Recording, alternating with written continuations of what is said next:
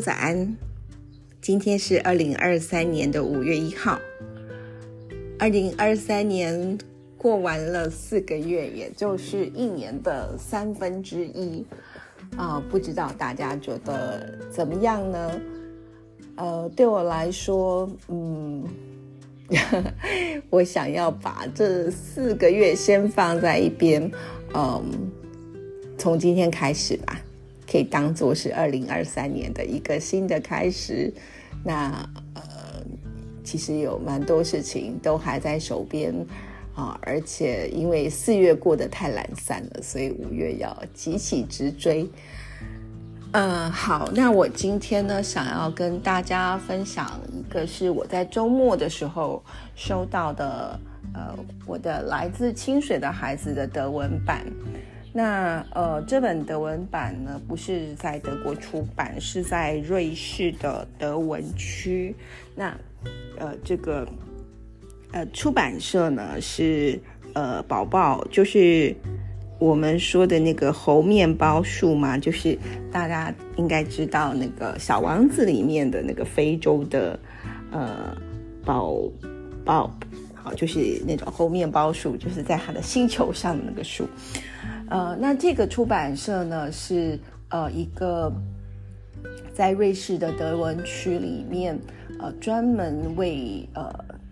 儿童青少年出版多元文化的一个出版社。那呃，它并不是一个很出很大的出版社。那个那个他的呃创办人就是他现在的社长，呃，他的嗯，我不知道他这个这个呃。姓怎么念啊？但是他的名字是 Sonia，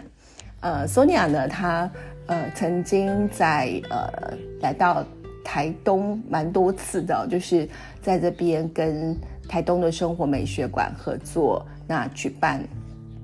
呃绘本创作的创作营，呃，那呃事实上他是因为嗯在多年前呢，他呃第一次看到呃台湾的绘本画家陈志。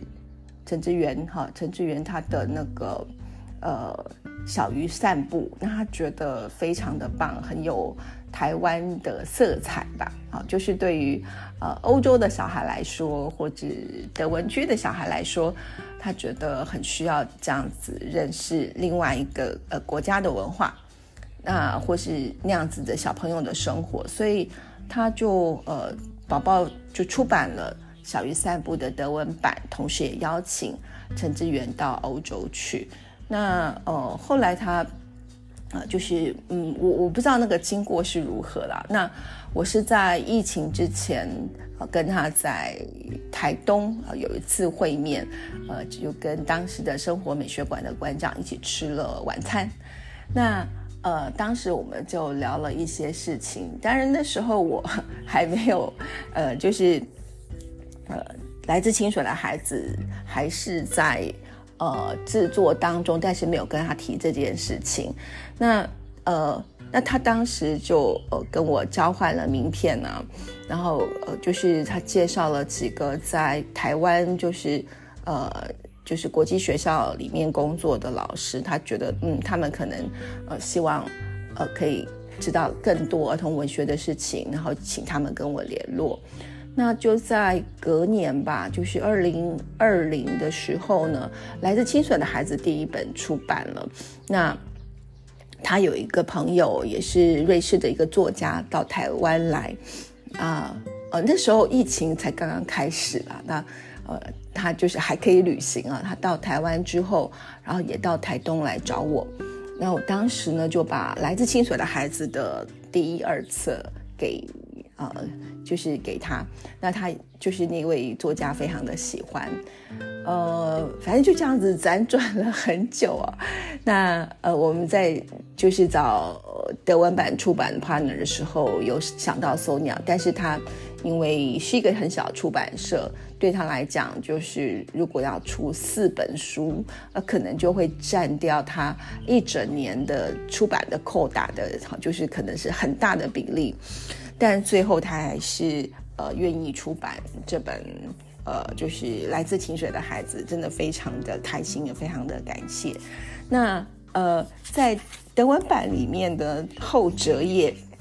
好，就是我会放在照片里面，后折页里面就是有我跟周建熙两个人的照片，还有我们的介绍。那呃，在编排上面也有一些不一样，譬如说呃，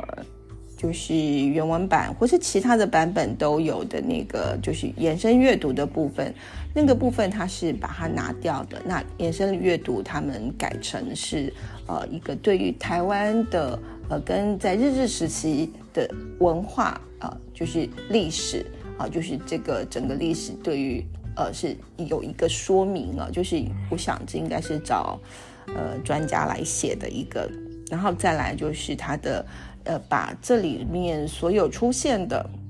呃人名啊都做了一些就是说明跟解释，那呃觉得蛮有趣的，就是呃。日文版的出版的方式、法文版出版的方式跟德文版出版的方式，啊，那阿拉伯文版我是看不懂，是都有一些不一样。好，那今天是五月一号，我希望